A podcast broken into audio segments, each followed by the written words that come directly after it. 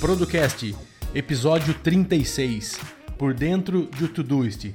Conheça os bastidores da sua ferramenta favorita de produtividade. É isso aí.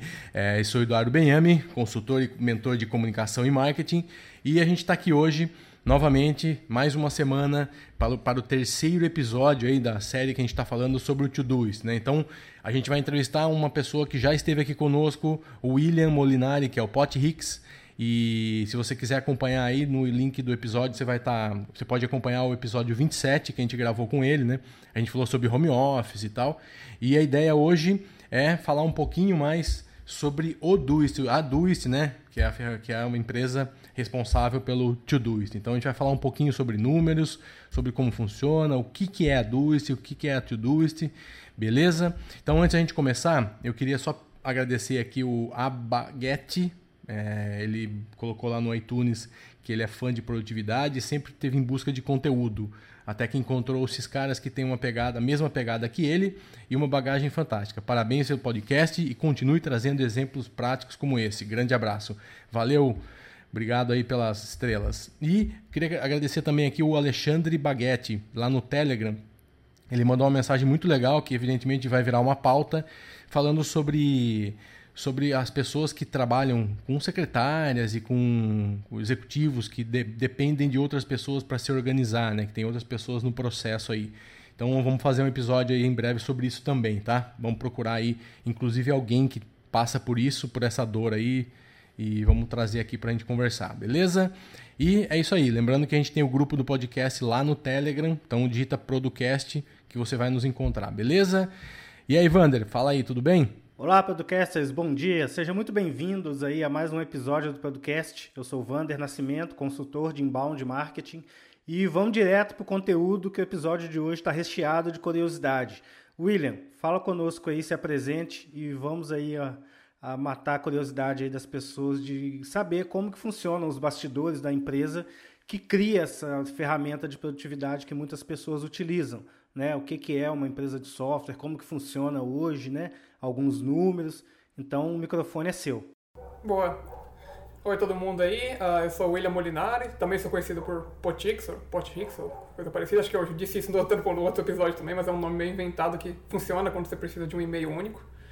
É, e é isso aí, estou trabalhando para Twist já faz um tempo, deve fazer acho que um ano e meio, e vamos falar um pouco sobre essa ferramenta que eu gosto tanto, o Todoist, que eu já, já uso há quase 10 anos, mais de 10 anos se bobear.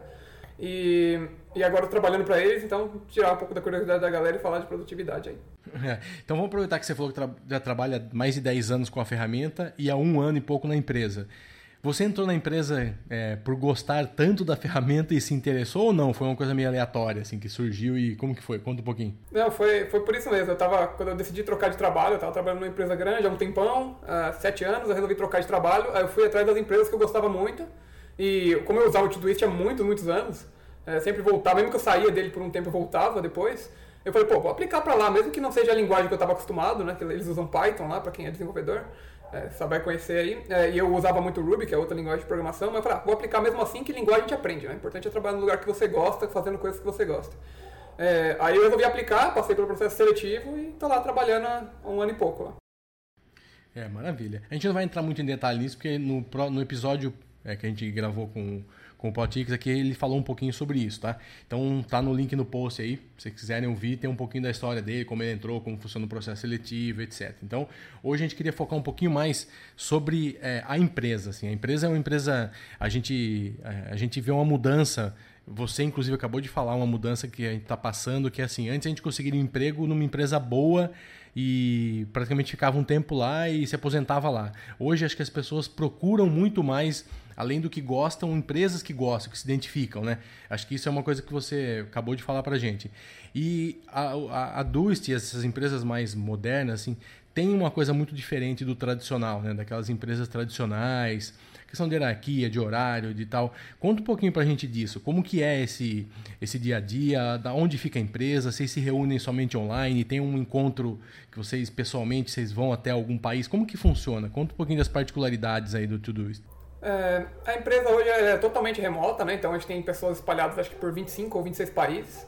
É, e a gente tem, a gente faz tudo online, então para mim é acordar, vir para frente do computador e encontrar toda a equipe online É, e a gente tenta fazer um encontro, a gente tenta não, a gente vem fazendo acho que nos últimos três anos, quatro anos, é, encontros presenciais em algum lugar do mundo, uma vez por ano. Então, ano passado, por exemplo, foi, não, esse ano, esse ano foi no, em Santiago, no Chile. Então, juntou toda a equipe lá, 62 pessoas agora, é, juntou 62 pessoas no Chile para ficar uma semana desenvolvendo junto, conversando e, e também vivendo um pouco, né, aproveitando a cidade, etc, e criando um pouco de laços entre, entre a equipe, assim. Então é isso, tá todo mundo, todo mundo online, todo mundo espalhado pelo mundo, mas a gente se reúne uma vez por ano para fazer esse tipo de coisa. E algumas equipes se reúnem mais vezes por ano, assim, que tem bastante gente na Europa, lá é um pouco mais próximo para visitar, né? Aí eles acabam fazendo algumas reuniões anuais, mas não é muito comum, assim. A empresa é da onde mesmo? Então, é, é, tem, existem várias. É, se eu não me engano, a entidade legal mesmo deles agora está nos Estados Unidos.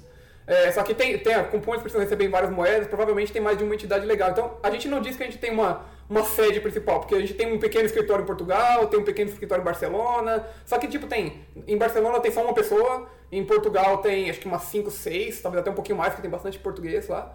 E, e, e aí tem essa, esses outros pequenas uh, empresas espalhadas pelo mundo, aí tem várias localizações.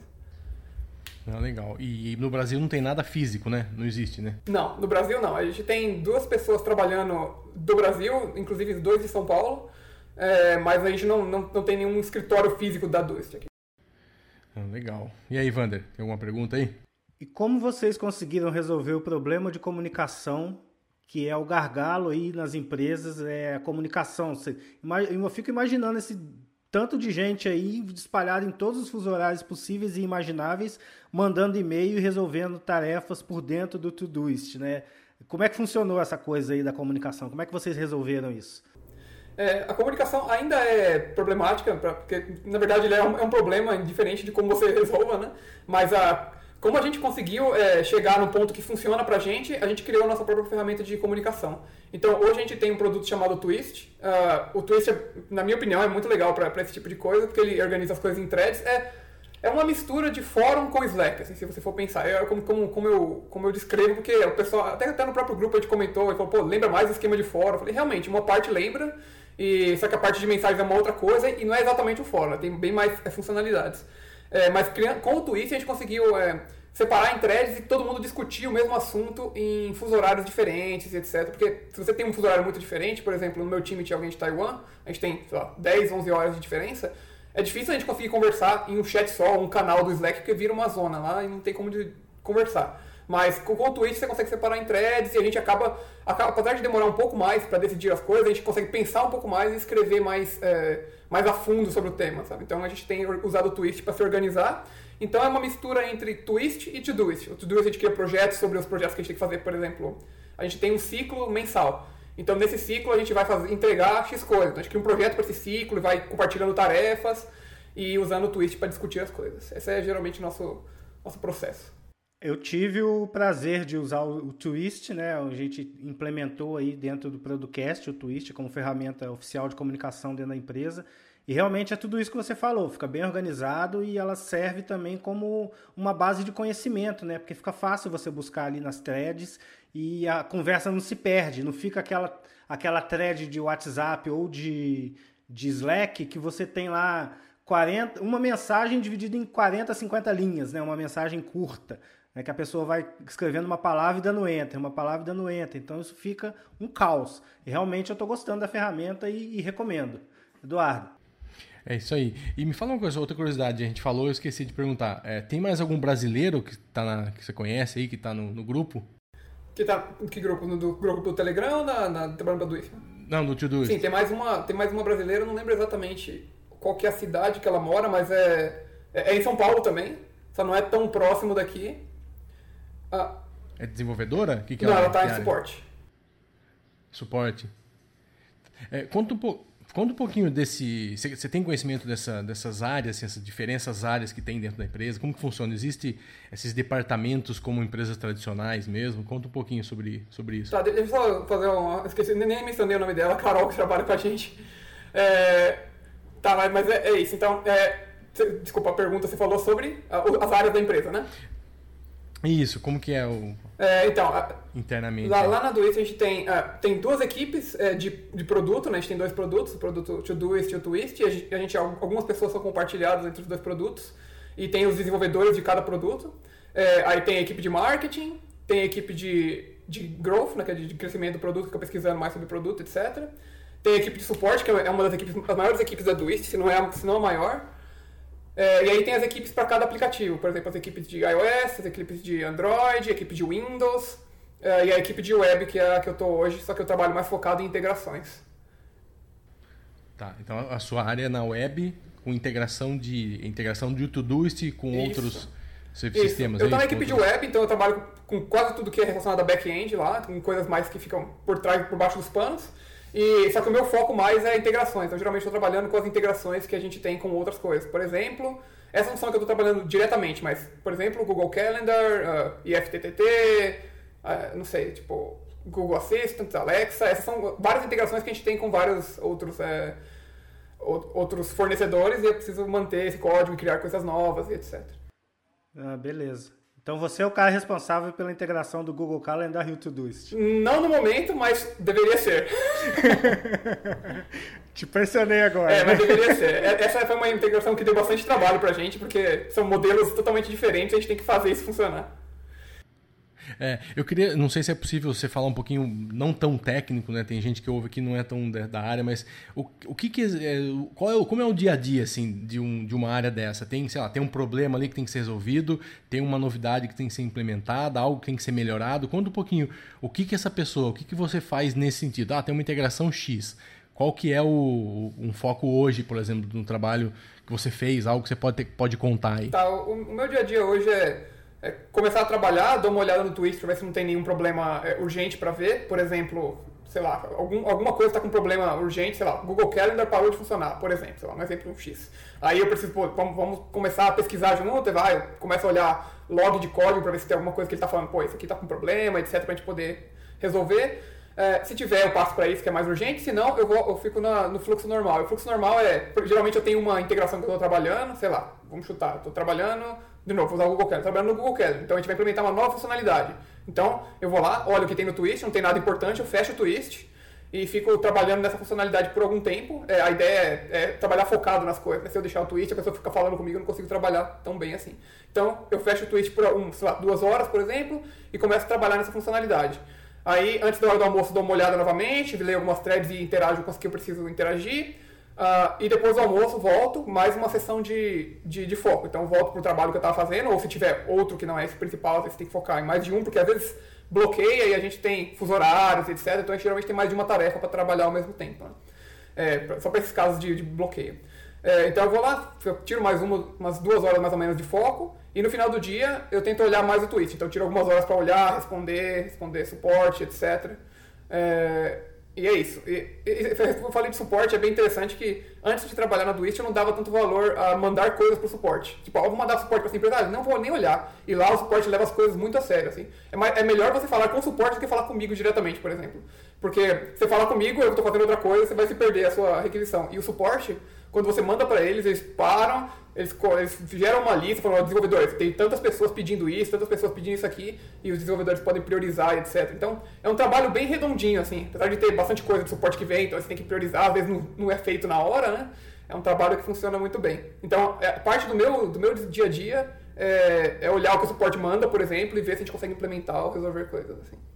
É isso, isso que eu ia te perguntar. O, o que que puxa a sua equipe, né? O que que puxa o seu trabalho? É o, o sei lá, o planejamento mensal de semestral de desenvolvimento, aliado a esses pedidos de suporte, junto com o planejamento anual. Eu imagino que seja isso, né? É isso, né? Isso, é mais ou menos isso. A gente tem um planejamento mensal que a gente define quais são as funcionalidades que vão ser entregues. Então aí isso envolve todas as equipes.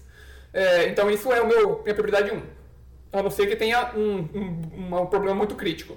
Aí, fora isso, a gente reserva mais ou menos 20% para responder coisas de suporte. Por exemplo, às vezes, algum desenvolvedor que está querendo criar uma nova integração com a gente tem uma dúvida, falando, pô, sua documentação estava dizendo isso, mas eu não estou conseguindo usar, por exemplo. Então, a gente tira 20% para responder e falar, não, isso aqui é porque está dessa forma, ou está faltando alguma coisa da documentação, a gente vai resolver isso. Então, é 20% para isso e os outros 80% para interagir com a equipe e focar no trabalho principal do mês. Perfeito. Eu tenho uma dúvida. É, nas empresas é, mais tradicionais, você tem as hierarquias, né? Então, você está lá, você é subordinado a alguém, alguém é subordinado a alguém e vai indo.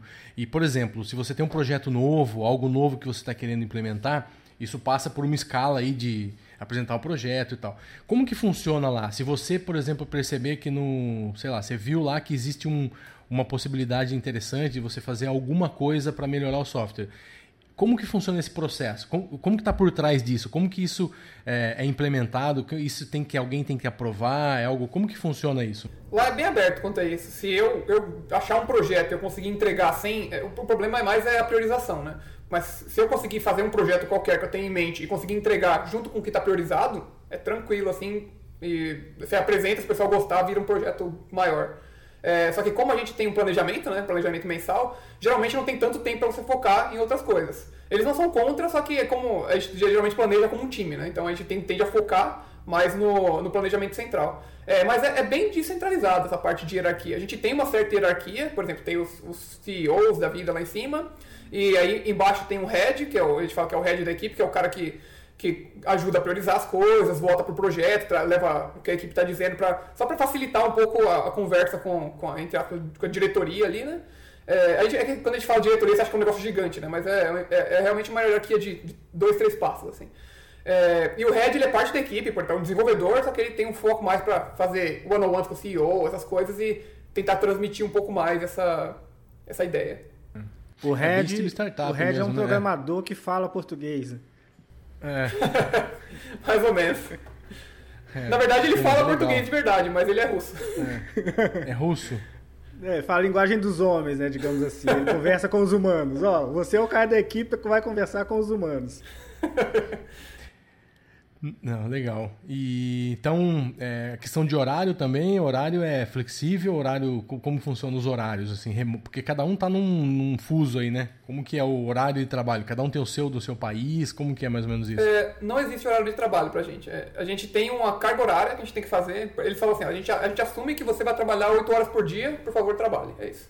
Aí, fora isso, você, você faz o seu horário como você quiser. Se você quiser trabalhar uma hora de manhã, três horas da tarde, sei lá, 4 horas da noite, é, vai de você, desde que você cumpra a sua carga horária e entregue os projetos como a, gente, como a empresa espera. Né? É, essa é a parte mais importante, né? menos horário e mais entrega. Sim. E como que eles te sabem o horário? Tem algum software que eles te acompanham, alguma coisa que não. eles sabem quando... Não, não, não existe. A gente é, é, é, eu falo isso que o pessoal acha até um pouco, um pouco agressivo, mas a gente assume que o pessoal é adulto e vai seguir, a, é, e vai seguir os horários da empresa. Assim, é. Porque, perfeito. É, a gente até comenta com brincadeira, assim, tipo, pô, a gente contratou uma pessoa que a gente confia e a gente vai assumir Sim. que ele vai trabalhar como esperado. Né? Então a gente não é. controla o horário, a gente controla a entrega. É, a gente vê isso, acho que é para provar para pessoas que, da minha idade, pelo menos, né, mais de 40, que está passando por essa transição, né? As empresas hoje contratam por produtividade, não por horário, né? Então, ainda existe um modelo tradicional, evidentemente que existe, mas dentro das empresas tradicionais também cada vez mais está se cobrando produtividade, porque se você não tiver número, é, se você não dá retorno, você é um peso, né? Você é um custo. Então é isso que você falou, né? Se, se em duas horas no dia você resolver o que precisa resolver, sorte sua, né? então sim, sim. não existe, é, não, não, existe isso. Isso é uma mentalidade aí, acho que demais e a gente vem cada vez mais tentando implementar isso no dia a dia. E, só, Agora, só uma, uma adição. A, a Twist, inclusive, recomenda de você não fazer mais de 8 horas por dia. Isso é uma recomendação da empresa. Se você estiver fazendo mais, provavelmente eles vão te cobrar para fazer menos. É. O que você tem que, produtivo, né? É, o que você tem que é. fazer é ter tempo produtivo, não trabalhar mais. Então, Sim, em vez de você fazer, trabalhar 10 horas, tem que fazer as suas 8 horas valerem a pena. Esse é, esse é o ponto. Trabalhar bem 8 horas. Exatamente. O, cara, fala um pouquinho de números pra gente. É, fique à vontade aí, o que, que número de assinantes, a número de tarefas por minuto, não sei o que, que você tem aí para falar pra gente sobre curiosidades de número. É, tem algumas que eu levantei aqui, a, que, que, é, que é tranquilo de falar. Hoje o Todoist tem mais de 17 milhões de usuários no total na base. É bastante coisa. É, mais ou menos 5% dessa base é, da, da, nossa base de usuários é, é são brasileiros, então tem 5% da, da gente aí. É, que legal. É, a gente fez uma campanha há pouco tempo atrás falando que a gente tinha chegado a um bilhão de tarefas. É, hoje a gente está com mais de um bilhão e cem aí. É, 1 bilhão e 100 milhões. É, e a gente tem cento, mais de 130 milhões de projetos criados no Todoist. Então, é... 52 são meus. 35 são meus. O, deixa eu voltar só um pouquinho. Um bilhão de tarefas no mundo todo ou no Brasil? Não, isso é no mundo todo. No Brasil eu não, não, um não cheguei bilhão, a levantar. Caramba. Tá, um o Brasil bilhão. tem cerca de 500 mil usuários. É bastante, né, cara? Bastante. Meio milhão. Bastante gente. Há quanto tempo tá no Brasil, você, lê? você sabe? O Todoist? William. Você É. diz em português? É, é que faz. Faz bastante em tempo, é. Faz pouco. Mas eu não. Faz bastante. faz, mas eu não lembro. exatamente. Eu, eu sei porque É. antigamente a gente tinha até conteúdo traduzido, só que a gente acabou gerando muito, muito trabalho, a gente teve que. é, acabou deixando pra lá o conteúdo traduzido. Mas é, o, o Todoist traduzido em português já tem há muitos anos. Eu não sei dizer exatamente quando foi liberada a É. tradução, mas já faz bastante tempo. Inclusive, a, a Carol é uma das que ajuda a traduzir a parte em português, né? É uma boa parte de mérito dela aí É. também. Legal, porque eu lembro que eu, eu também sou assinante de muitos anos e eu lembro que teve essa mudança, mas também não me lembro qual foi a data aí, não, não me recordo. que mais que a gente tem aí de, de número? 17 milhões de usuários, caramba. É muita coisa, né? Gente? É, é engraçado que eu, como eu comecei a usar. É que no meio tempo eu troquei de conta, então não tenho mais meu ID, mas eu era tipo usuário número 100 mil, sabe? Eu tinha bastante. Foi bem no começo, é. Agora hoje eu tenho um Legal. número gigantesco lá de ID de usuário. Então, a parte de infraestrutura, né? O Todoist, você já falou no início que ele usa Python, Uhum. né? E como é que está espalhada essa estrutura aí? É servidores Amazon? É infraestrutura própria? Onde que as tarefas da galera ficam guardadas? Ah, pode falar um pouco de parte técnica então? Pode, pode sim. Legal. A gente, assim, a gente usa a Amazon para boa parte das coisas, aí tem, aí tem bastante coisa específica, né? Mas a grande maioria das coisas está dentro da Amazon, é, então é tudo cloud.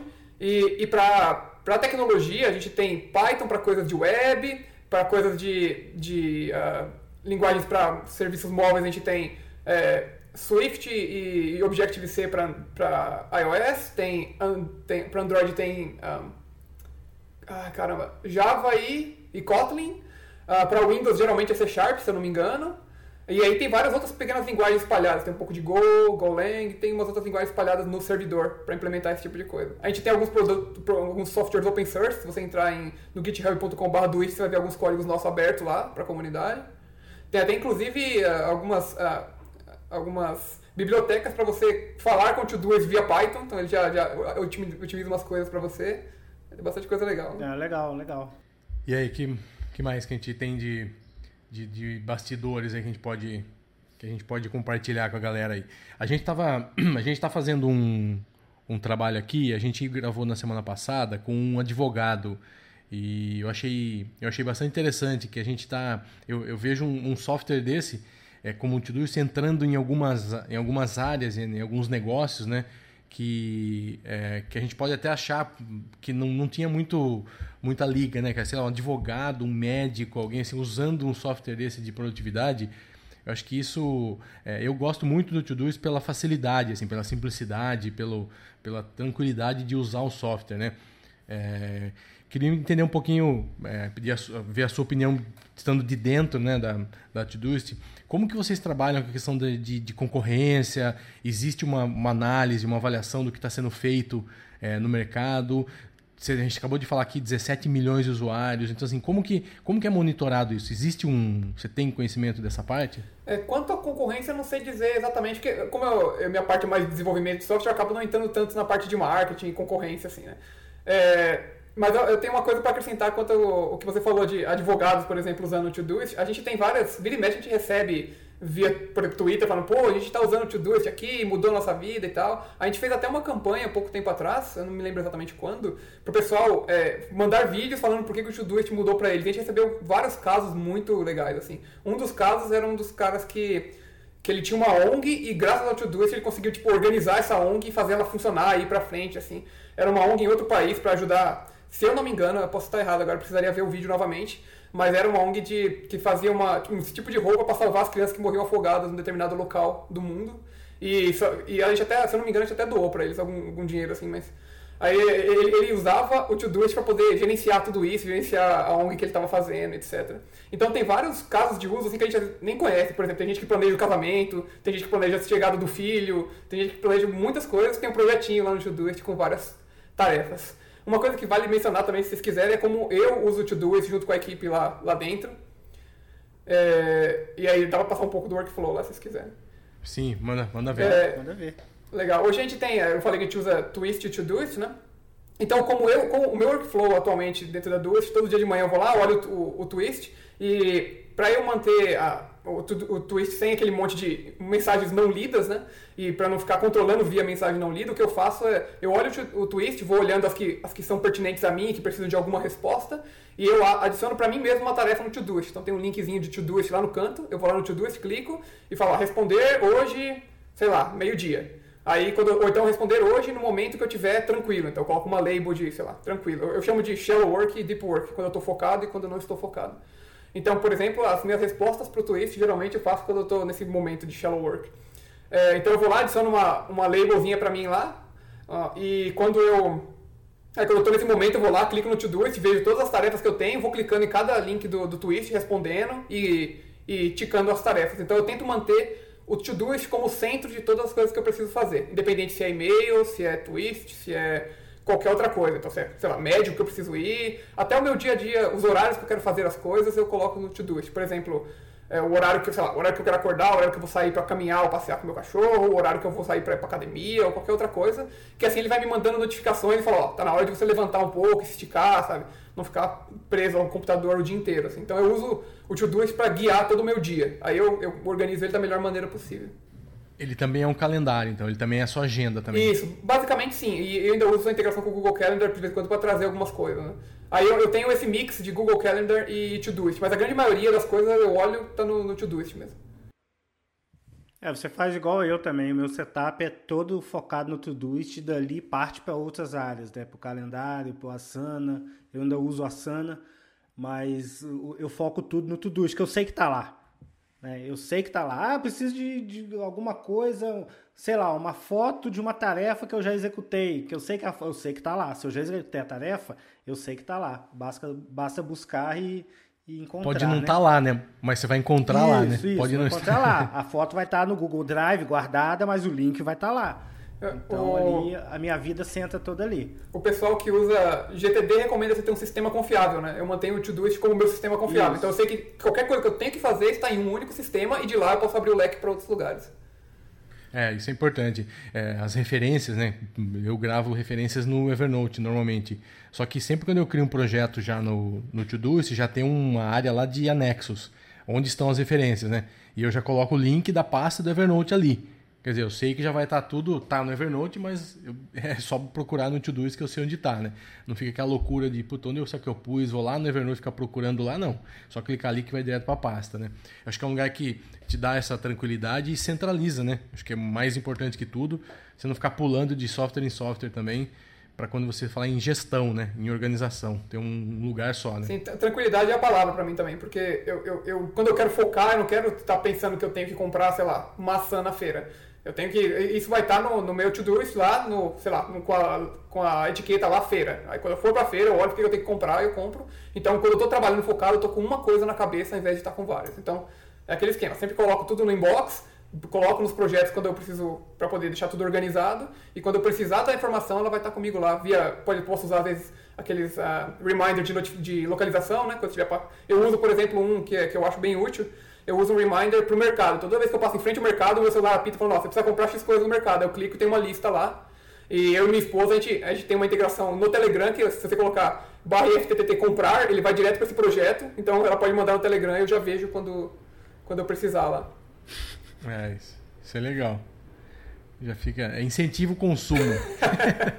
Na verdade, acho que incentiva a não perder tanto tempo, porque às vezes eu vou lá, eu volto, ela falou, você comprou X coisa e eu não comprei, aí vou ter que voltar lá algum momento do tempo. Então, não, é verdade. Isso, isso ajuda muito. O lista, eu, eu comecei, na verdade, a, a me interessar por produtividade justamente por isso. Cara, eu era muito zoado de achar coisas, assim. Não era nem de não cumprir tarefa, não cumprir projeto, não, mas eu perdia muito tempo procurando coisas. Então, isso que você falou de sistema confiável, eu, por muitos anos, sabe, falei, cara, eu tinha certeza que eu tinha salvo aquilo lá e eu não sabia onde. Eu tinha certeza que eu tinha escrito alguma coisa e não sabia onde. Esse foi o pior problema para mim com a questão da, da, de não ser tão produtivo, né? Que eu comecei a me interessar um pouco mais lá atrás. E isso realmente, todo mundo que está ouvindo aí. E, então, assim, o Todoist é muito bom para isso. você consegue ali todos os projetos que você tem, você ter o link para suas para suas áreas, repositórios, tal. Escolha um lugar para você salvar. Pode até ser no Todoist, inclusive, é, mas assim ali você vai ter todo tudo tudo certinho. A gente está conversando aqui com, com, com, um desenvolvedor que acompanha, que está lá dentro. A gente sabe que tudo que a gente manda está tá sendo ouvido, está sendo analisado, está tendo um trabalho aí de, de, de longevidade né, para o software estar tá sempre, sempre atualizado. E acho que para finalizar, queria só saber um pouquinho sobre segurança. Tem gente que fala sobre segurança, sobre ah, meus dados, minhas informações. Fala um pouquinho, pessoal, que, que para os desconfiados aí, pode como que funciona o negócio. Isso é até bem, bem interessante, porque eu, eu, trabalhei em várias empresas já, e muitas dessas empresas eles não ligavam muito para. Não é que não ligavam muito. Eles, ele, era seguro, só que é, dentro da empresa, o acesso era bem mais claro do que na do por exemplo. Hoje, eu peguei, eu tenho esses números, a gente tem uma página específica com, com os números, com vários números, né? Esses são os, os mais fáceis de mostrar. Só que, por exemplo, eu, mesmo que vocês, vocês aí usem o Todoist, eu não consigo ver o conteúdo das suas tarefas, por exemplo. Mesmo como desenvolvedor dentro da empresa, a gente é muito preocupado com, é, com, com os dados do pessoal. Então, eu como desenvolvedor não consigo ver o conteúdo das suas tarefas, é, porque só uma pessoa tem acesso, uma ou duas pessoas, eu acho, tem acesso a, ao servidor de produção e a gente, a gente faz uma, uma. A gente replica os dados de uma forma que a gente é, né, meio que tira todos os conteúdos, deixa um conteúdo é, aleatório, assim, só para você precisar fazer algum debug de achar problemas. Você, você tem, você tem a, tarefa, mas não tem o conteúdo. Então eu não consigo ver, por exemplo, o que, que você tem de tarefa lá. É, a gente tem todo um controle para evitar é, vaz, vazar informação e etc. Então a gente faz o máximo possível para garantir a privacidade de todo mundo. Né? É isso aí. Está na Amazon, quer dizer, garantia que vai estar tá tranquilo, dificilmente vai dar problema, ou quase impossível dar problema, né? É, a, gente, então tem... a, gente, tem... a gente tem que fazer a, a gerência dessa, dessa, desse servidor, mas a gente faz a gerência da melhor maneira possível, assim, é, e bastante é. focado em segurança e outras coisas. É isso aí. Mais alguma novidade aí, Wander? Não, para mim já, deu, já tive uma aula aqui de Todoist, já vi que eu estou usando da maneira correta, né, e vários, vários números aí para nos certificar de que o Todoist é a, ferramenta não é perfeita, né? Mas no momento é a que melhor se adequa ao meu workflow na questão de ser a minha ferramenta de confiança, né? O meu sistema confiável. E com esse episódio aí a gente vai finalizando nossa ter nosso terceiro episódio da série sobre Todoist. Vai ter novidade aí no mês de dezembro. A gente está preparando uma novidade para vocês. Ao longo dos próximos três episódios, nós vamos passar para vocês o que, que nós estamos preparando. E nós esperamos a adesão de vocês aí nesse projeto novo que a gente está lançando, que vai também ajudar todo mundo a ser mais produtivo aí no ano de 2019. Poxa. É isso aí. É, queria agradecer todo mundo aí pela, pelo tempo e agradecer também ao William e deixar aí as últimas palavras que você quiser passar seu site, seu e-mail, seu, seu Facebook, seu LinkedIn, o que, que você quiser aí. Legal, eu vou depois vou pedir para você deixarem os links lá que é mais fácil, mas você pode me achar no potix.com, que é P-O-T-H-I-X.com, e de lá você vai achar link para tudo quanto é tipo de rede social, e-mail, Telegram e, e vários artigos que eu posto por lá também. Uh, e como últimas palavras aí da, desse episódio, é, a única parte ruim de, de trabalhar para Doist para mim é que agora quando eu falo do Todoist o pessoal acha que é marketing. Eu sempre falei muito bem, é, mesmo quando eu não trabalhava lá.